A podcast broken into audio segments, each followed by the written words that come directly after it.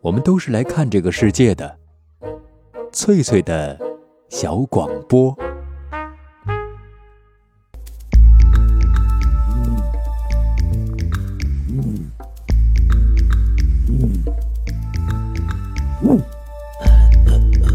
寻访华夏文明，感受自然美景，探索过去的足迹， nắng nằm trên chỉ đường 畅想未来的星空。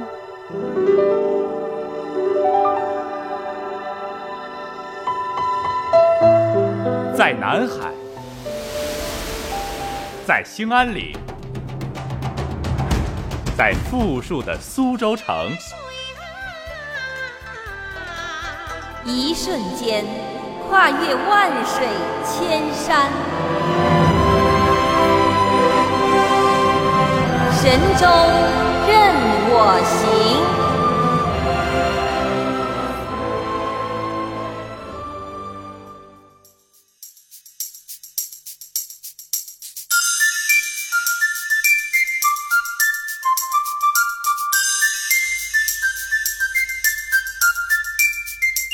收音机旁的各位好朋友，这里是海峡之声广播电台，欢迎准时收听我们的旅游节目《神州任我行》，我是冯翠。我是黄琼，很高兴呢，在这样一个美好的夜晚，又伴您一路同行。嗯，上期节目我们给大家推荐的是美丽的高原湖泊、大理的洱海。那今晚的节目时间，我们会把最具大理特色的一个文物古迹推荐给您。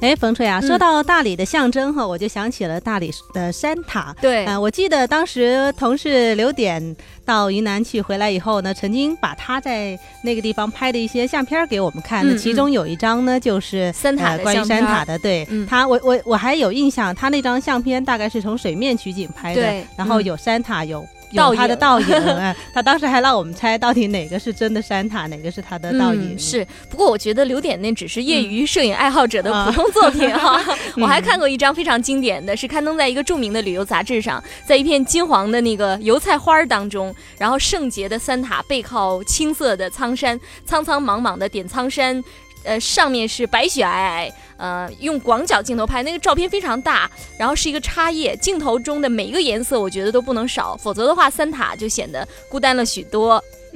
听你这么一描述，我想收音机旁的朋友也已经嗯有点了解了。就是这张照片呢，应该是在春天拍的，对有因为油油菜菜花儿开了，哎应该对是在三四月份开 的。是的，所以说啊，爱好自然山水的各位好朋友，咱们千万不要辜负了大好春光，让我们马上出发吧。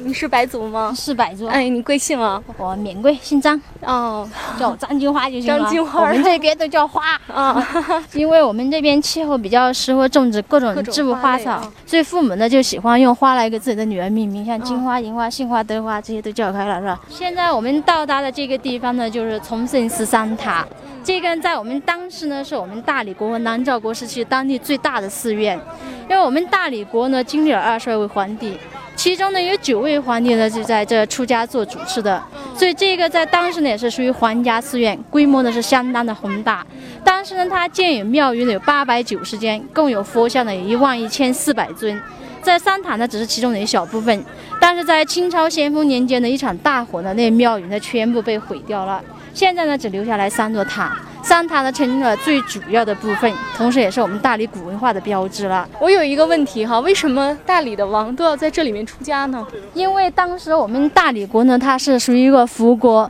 好像把自己统治的国家的这种势力呢寄托在那佛教的思想里面，哦依靠这种思想来统治当地人的思想。哦，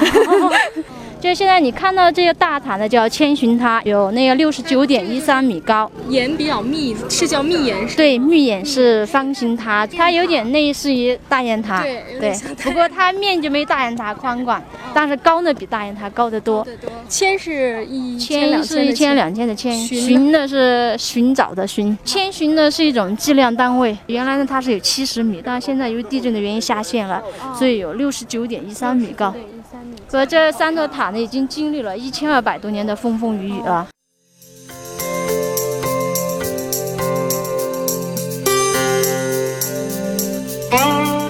刚才朋友们听到的这段采访录音，就是我在云南大理崇圣寺的三塔下面和导游张小姐张金花的一段对话。那么从采访录音当中也可以听得出来，这位张金花还是很有亲和力的，嗯讲的也挺不错的。哎，对，呃，刚才张小姐介绍了山塔所在的地方呢，叫做崇圣寺，崇崇圣高的寺崇，嗯嗯，圣神圣的圣。不过旧时的古刹呢，现在已经全部被毁掉了，只有是山塔三座古塔依然是鼎足屹立。嗯，的确是这样，因为这个古刹是背靠苍山，面朝洱海。那也听他说哈，是以前大理王哈历代国王出家的地方。那因为那个时候大理是一个佛国哈，佛教比较盛行，过去的恢宏自然已经不在了，但是还有美丽的三塔在呀、来嗯证明曾经有过那样一段时光。那三塔是云南现存最古老的建筑之一。说到佛塔呢，它是中国传统建筑当中非常有韵味的一种。嗯嗯，和那些庞大厚重的殿堂式的建筑相比啊，塔就显得非常的轻盈，是非常的轻巧。嗯我们在以前的节目当中也介绍过一些佛塔哈，嗯比对如说这个福建泉州开开元元寺寺的石哎窗双塔塔嗯啊，山西的应县木木塔塔，还有少林寺的塔塔林，林哎，前段时间刚说过对，还有开封的那个琉璃塔哈，嗯叫开对开铁封塔是。它叫开封铁塔，但是嗯不是用铁铸的，用琉琉璃璃瓦哎做的。是。嗯那么这些塔呢，其实啊、也都是非常有特色的。呃，崇圣寺三塔它并不是同时代的，中间一座是一个唐塔，那两边儿的两座是宋塔，宋代的。嗯，说到这里就要向大家介绍一下，呃，当时在大理这个地方的一些云南政权的历史了。嗯，对。呃在唐朝的时候呢，那个时候。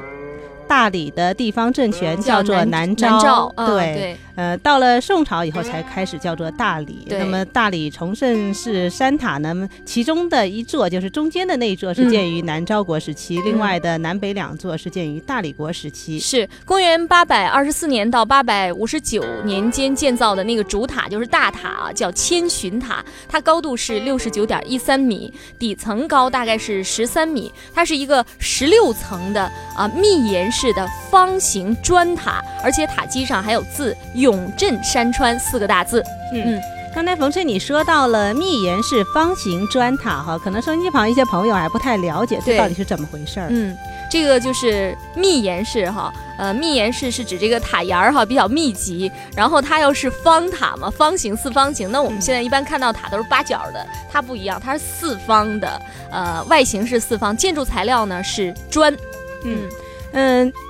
和听你陕这么西一哎说，我就对觉得它和大雁塔差不多。哎，对对，，你在嗯陕西那个地方就是读过书，念念过几年书是吧？嗯你应该对对那大雁塔非常熟悉了。 呃，去看过这个嗯大雁塔呢，是七层高，高六十四米，嗯它是方锥形的一个唐代的建筑。嗯那么刚才你说到的千呃千寻寻塔塔，它是一个方形的，但是那但个是方锥它形是方那个嗯大雁塔是方锥形的，嗯但是千寻塔它不一样，它那个收缩，我们看过大雁塔，我们知道它那个收缩挺一层快的，一层一哎层的对这样往上收然缩后上最后去成了了。一个尖顶。对，嗯但是这个千寻塔不是这样，它那种收缩是呈流线型的，就是有嗯那种曲线美，是慢慢的，中间有一点突出，然后慢慢嗯收下、收上去的，就觉得那个线条非常的流畅， 而且因为窈它窕淑女， 对，因为它十六层嘛，它比嗯大雁塔还这个层高数高那个多好多，所以对它那种收缩你就觉得一点儿都不突兀。嗯嗯嗯嗯，这种塔可能有一点儿那种印度佛教建筑的一些特色。哎，，对，它比嗯大雁塔还要高五米，当然它没有大雁塔那么庞大。嗯，好，在这里我们再来比较一下以前我们曾经向大家介绍过的一些很有名的塔，嗯啊、比如说像福建泉州开元寺双塔，这两座塔呢是南宋后期由砖塔改建而成的石塔，嗯那么其中的一座呢是四十八点二四米高，嗯另外一座呢是四十四点零六米高，哎两它座们不都一样嗯高对，不一样高，呃， 嗯高的那座是由师傅建的，那么嗯矮的那座是由徒弟建的，但是嗯相同的都是五层，嗯，山西应县木塔我们也说过啊，它是那种明五层暗九层，呃，实际上是九层，外边看是五层，五层嗯六檐儿，六个塔檐儿，它的塔高是六十七点三一米，就已经相当高了。嗯嗯，还有就是开封，呃，河南开封的铁塔，这座铁塔是建于北宋年间，十三层高，五十五米多高。嗯，你看我们比较的这个这些塔当中哈，有的是砖塔，嗯有的是石石塔，还有木塔。琉璃塔。哎这，但些不管怎么说吧，我们今天给大家推荐的大理崇圣寺的千寻塔，是我们节目哈《神州任我行》节目到目前为止推荐给大家的嗯最高高的的一一座座佛佛塔。嗯塔是的，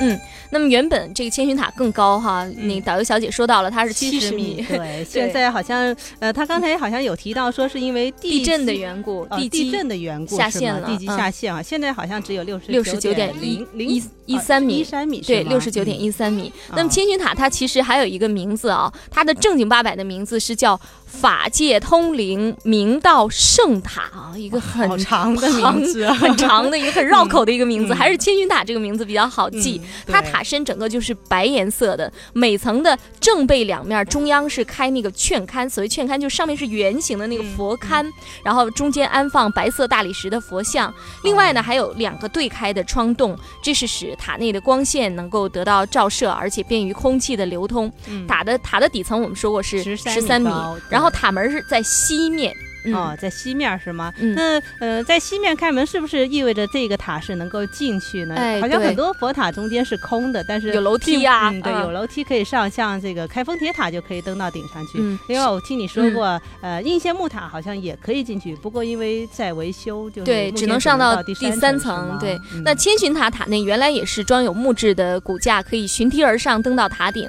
那嗯么，一九六一年，它被列为国家级重点文物保护单位哈。出于保护它的需要，那塔门就被封死了，是不能上到塔顶的。嗯，有点遗憾。嗯，另外，崇圣寺三塔啊，还有一个显著的特色，不仅和我们以前看到的各种佛塔都不一样，在整个中国的佛塔建筑建筑当中哈、也算是绝无仅有的。嗯那到是吗底是什么？我们来听导游张金花来给我们介绍一下。并且我们三塔呢，它还与众不同。现在你看到的这个塔，一般的塔呢都是基数层，就是七层、九层、十三13层对，嗯但是我们的大理的三塔呢与众不同，那个它是偶数层，哦这个大塔呢有十六层，两个小塔呢各有十层。就因为当时建塔的时候，我们这边呢是男女同工共同修建出来的，它是属于唯一的男女双修塔了。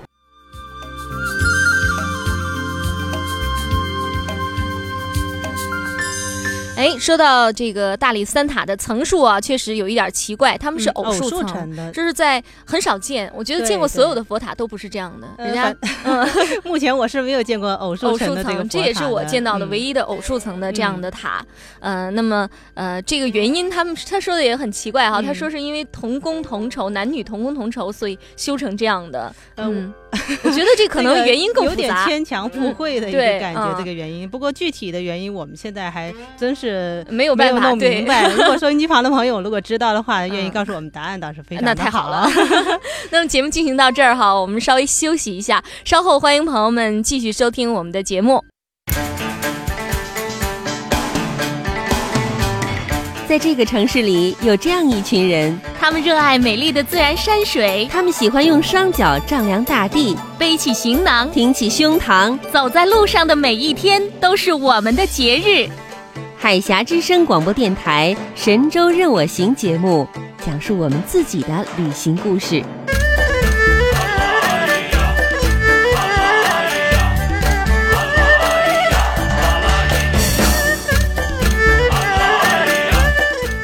收音机旁的各位好朋友，这里是海峡之声广播电台，欢迎继续收听旅游节目《神州任我行》，我是冯翠。我是黄琼，嗯，接下来让我们继续游历大理崇圣寺三塔。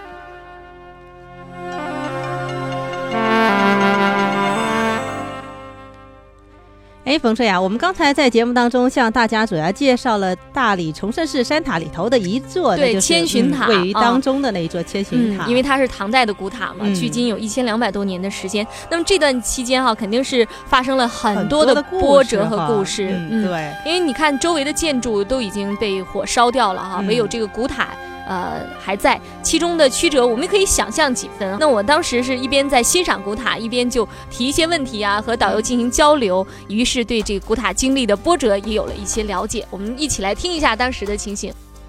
嗯，我觉得唐代的塔的形制和这宋代的塔这个是样子八角星就很免不一式，样了。它那个是就像大这雁个是塔那样方的形，方形的，对嗯然后宋代的这就是八角形的塔了，对哈哦、它是八角形的。两个小塔呢已经倾斜了，四百年前就倾斜了。哦，以前这三座塔呢都是空心的，可以上去。但是七八年这七八年至八零年间呢，国家文物局拨款了四十三万，嗯，对三塔进行了历时三年的维修和加固的时候，就把那个塔的门呢全封死了，它不允许再上去了。哦，可能也是出于保护这灯保塔护的需要哈。因为它是我们国家首批的重点文物保护，哦也是属于我们中国的斜塔了。并且七八年那次补修的时候，还发现这个三塔的地基呢都是土的，土夯的地基是吗？对。那原来塔应该是有塔尖儿的哈。肯定有的，那个称之为宝刹了。那个一九二五年，我们这个地方呢发生了一次特大的地震，周围的房屋呢百分之九十九都倒塌了。以前在这个千寻塔的四个角落呢，各有一只大鹏金翅鸟，嗯大鹏金翅鸟是我们的吉祥鸟啊，嗯哦也就在那一次呢被震掉下来，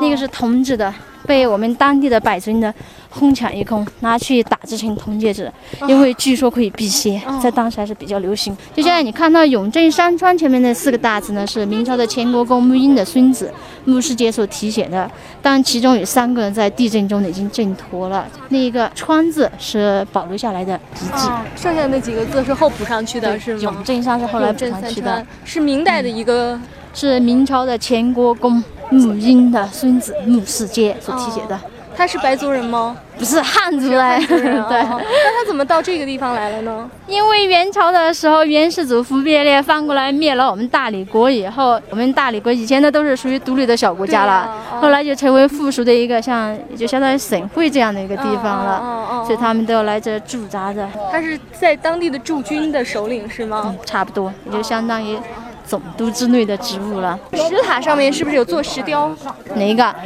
不是石雕，它每一层都有那个佛龛，里面都有佛像，佛像哦嗯。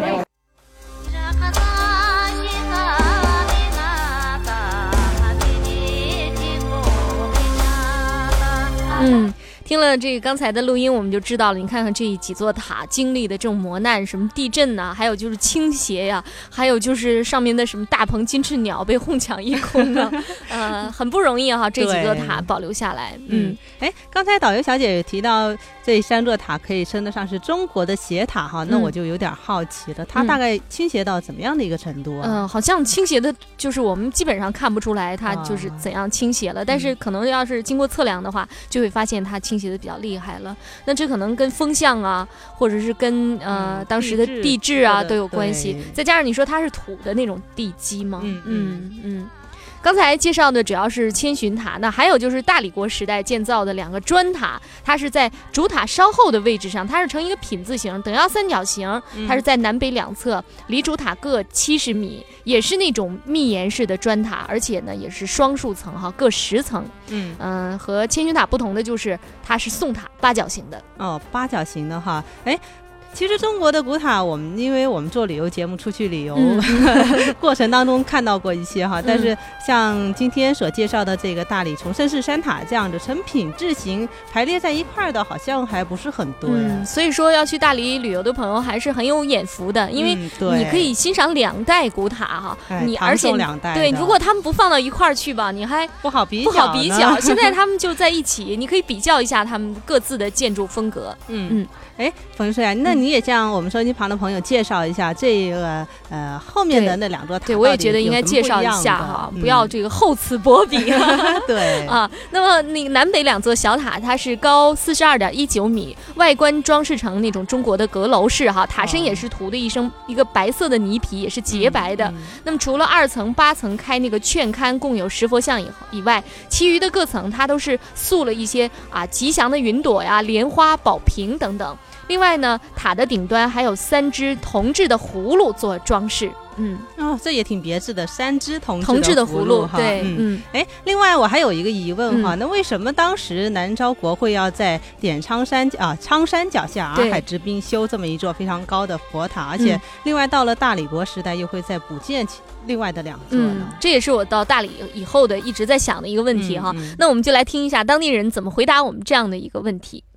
因为以前我们洱海的水域比这面积要宽广得多，经常发生水灾。哦，当时的人呢，就迷信的认为是里面有妖龙在作怪，哎因为龙呢，它是尊敬塔，害怕大鹏金翅鸟，嗯嗯所以南诏国的国王呢就建了这一尊千寻塔，并且在它的四个角落呢各筑了一只大鹏金翅鸟，就是每一层的四个角吗？没有最高的那个。最哦高啊，嗯四个大鹏金翅对鸟。大大鹏鹏金翅金翅鸟鸟是什么样子的？哎呀，就是刚才你 上来就是大门直直的对着那条路，旁边路灯上面蹲着的那个鸟就大鹏金翅鸟啊。好像和孔雀还是亲戚吧？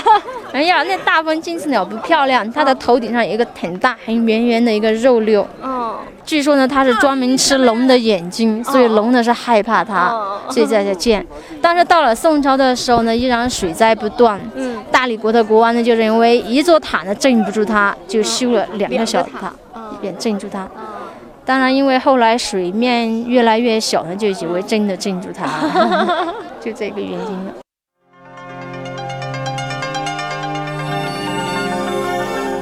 听了这个导游小姐的介绍，我们就知道了啊，为什么要修塔。嗯那么其实每一座塔修起来，它这个原因都很不一样。你比如说山西的应县木塔，它修起来据说是因为那里出了一位辽国的皇后，哦这位辽国的皇后笃信佛教，于是这个皇帝哈、就给她修了一座木塔啊，来就是纪念她的这种虔诚吧。嗯嗯，另外像呃杭州西湖畔的雷峰塔，据说嗯是为了啊、镇压嗯白娘子的地对方哈，啊，嗯 都不一样那嗯。对，嗯那说到我们今天要介绍的这个崇圣寺山塔，它修建的原因，刚才导游小姐也介绍了，它是为了防御永水镇患。山川，嗯防永御镇水水患啊！采访录音当中啊，一提到这个大鹏金翅鸟，然嗯后那个导游张金花就哎呀哎呀了两 声，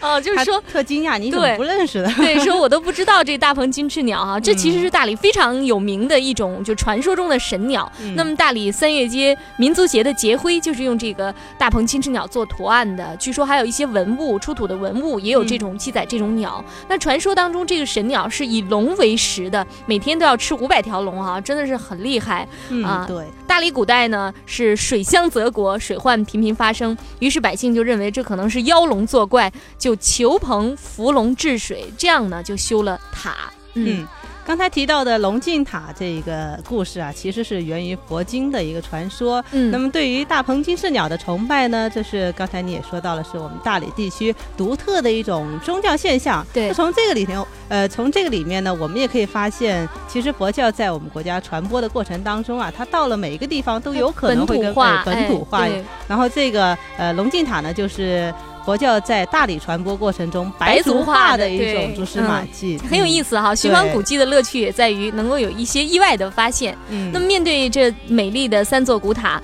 我们可能都会想哈、说当初的人是怎样建这么高的塔呢？嗯那现在已经很难找到一个确切的记载。嗯，嗯，不过我想在古代建这么高的塔是一件非常。艰巨的一个工程，对那么呃，根据一些资料表明，就是它有可能是在塔的边上堆土，然后嗯建一层塔堆一些土，这样一直是堆土，呃，呃，以便运输呃对这个运输建筑建材筑材料啊然后建高一层土土呢，堆再往上嗯堆一层，嗯这样的话就才把塔呃慢慢建好起了来。这个塔，嗯，，所以说我们现在已经不能确切的知道当年的建筑手法，但是有关三塔的维修，我还是查到了一些相关资料哈。嗯就是一九七八年到一九八零年间，这个是呃国家文物局曾经拨专款对三塔进行维修。其实古代对。三塔一直都进行保护了，嗯那么像什么呃明代呀、呃清代呀、对三塔都进行维护，而且据说这个三塔上的泥皮啊有七层之多，就是哦不断的一重新一去代一代的哎刷上去的对是吗？嗯修塔的时候发现了大量的南诏和大理国时期的文物，那这些文物有的是在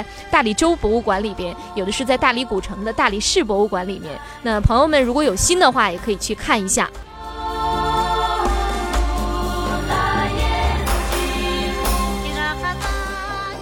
欢迎朋友们继续收听海峡之声广播电台的旅游节目《神州任我行》，我是冯翠。我是黄琼，哦有关大理崇圣寺三塔，今天就为您介绍到这儿哈。如果您是一个爱塔一族的话，大理古城附近还有几座古塔，比如说洪圣寺塔啊，又叫一塔。那么那个崇圣寺不是三个塔吗？因为它只有一个塔，所以它俗称一塔。塔，对，是在大理古城的西南面，距城大概是四百多米，也是建于南诏国晚期，十六级的方形密檐式空心砖塔。还有一个塔叫佛图寺塔，那么当地人又管它叫蛇骨塔，是离大理州府所在地下关以北三公里，也是建于南诏时期，造型和千寻塔相同。那么各位好朋友可以根据自己在大理的时间哈、安排寻访路线。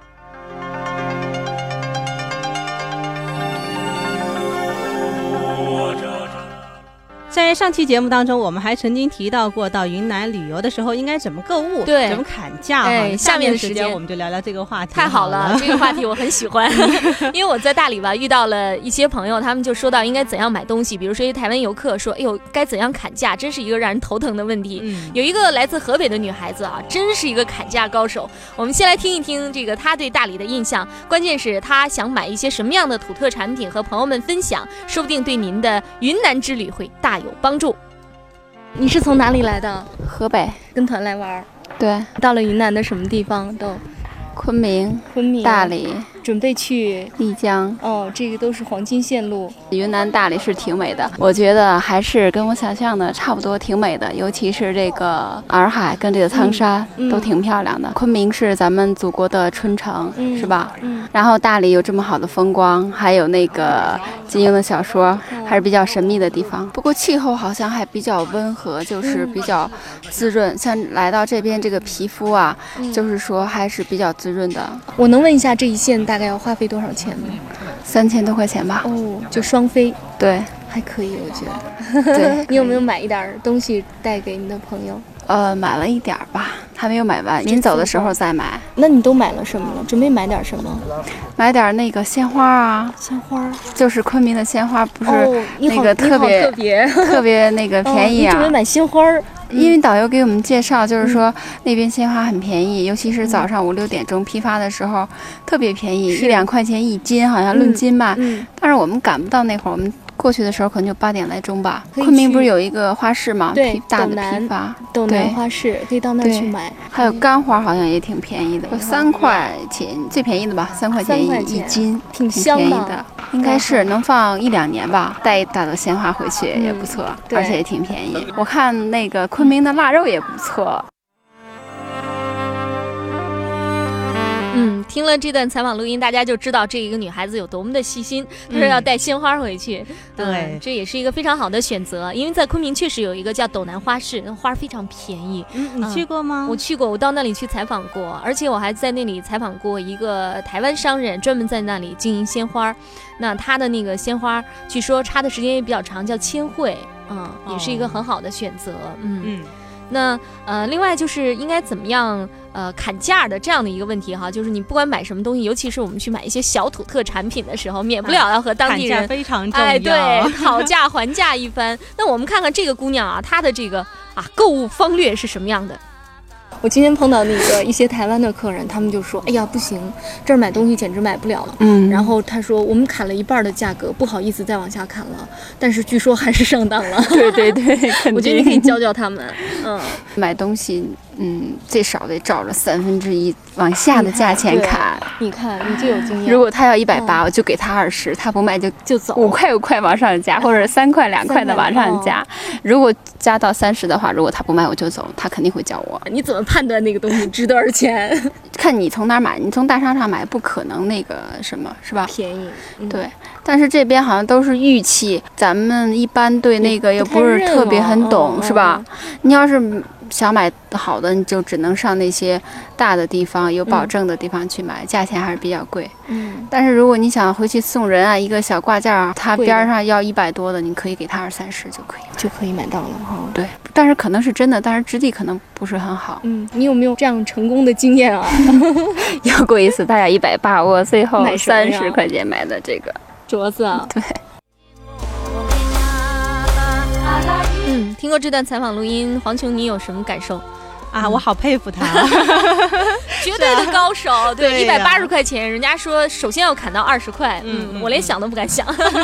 其实可能出去买东西的时候啊，嗯我们还是要有一点，就是呃稍微狠一点哈。哎对因为赚回来的钱都是你自己的啊、嗯，对，而且就是说他不卖也不要紧嘛，嗯啊，也不是什么再找奇别货人嘛可居的东西啊， 对放在他手里边也不会增值，所以要有这种心理，而且你还省钱了呢。嗯所以买东西西哈、不要有那种迫切的心理，一定要买。而且砍价也也是一件很有意思的事情啊，你可以嗯借此能了解一下呃当地的东西的这个质量啊，还有当地的民风啊，和他们多聊一聊啊，说不定啊这个老板一喜欢你，白送给你也不一定。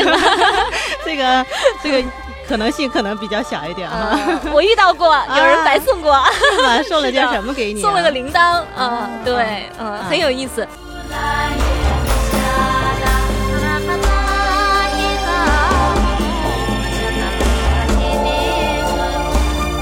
好的，那么今晚的《神州任我行》节目到这儿就结束了，感谢各位好朋友和冯翠、黄琼一路同行，我是冯翠，我是黄琼，祝您一路平安。平安